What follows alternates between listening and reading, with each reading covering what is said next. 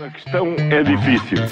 Eu acho que a sua questão é muito importante. Eu não lhe vou responder essa pergunta porque não me apetece. Ficará eventualmente a pergunta no ar. É uma boa pergunta essa.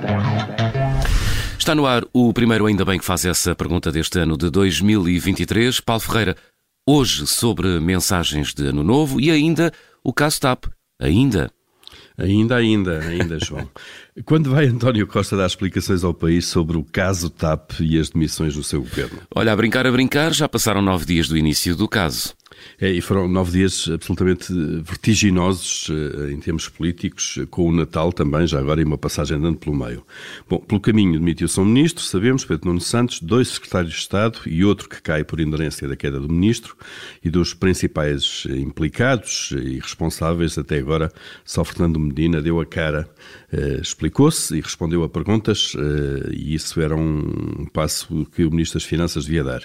Pedro Nuno Santos até agora ficou calado, Alexandra Reis calada está, os órgãos da TAP tam, também estão em silêncio desde então, eh, mas o silêncio mais ruidoso neste momento é mesmo o de António Costa, uma crise no governo e nem uma palavra nestes dias todos do Primeiro-Ministro. Já Marcelo Rebelo Sousa foi bem vocal na mensagem de Ano Novo.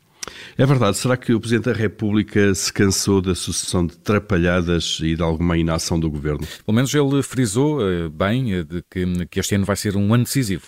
É, ficamos com a ideia de que o Presidente da República marcou assim uma espécie de trabalho de casa uh, ao Governo para, para todo este ano uh, e, de facto, não temos desculpas em termos coletivos para evitar fazer o que depende apenas de nós, uh, do país. Frisou que a maioria absoluta implica também, neste caso para o Governo, responsabilidade absoluta. isto pode ser descodificado desta maneira, naquilo que depende do país, o que de bom e mau se passa depende apenas, de facto, da habilidade do Governo. E, como sabemos, tem corrido corrido muito mais mal bem. Hum. Paulo, e tens uma última pergunta sobre um dos temas que ontem dominou a atualidade. É verdade. Lula da Silva vai unir o país ou vai cavalgar a clivagem eh, com o quase meio país hum. eh, que votou Bolsonaro? O discurso de ontem não foi propriamente apaziguador.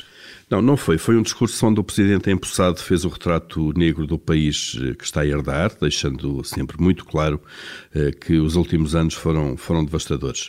Não se contesta, obviamente, este, este diagnóstico, está muito próximo daquilo que será a verdade do, do Brasil de hoje, que Jair Bolsonaro deixa, mas é importante que Lula, basicamente, zero contadores, a partir de agora, que olhe em frente, que traga todos eh, para o seu projeto.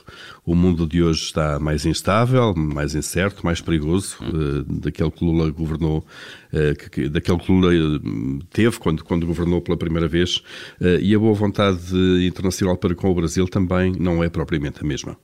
Paulo Ferreira, com as perguntas que marcam a atualidade na primeira edição do Ainda Bem que faz essa pergunta deste novo ano de 2023. A questão é difícil. Eu acho que a sua questão é muito importante. Eu não lhe vou responder essa pergunta porque não me apetece. Ficará eventualmente a pergunta no ar. É uma boa pergunta essa.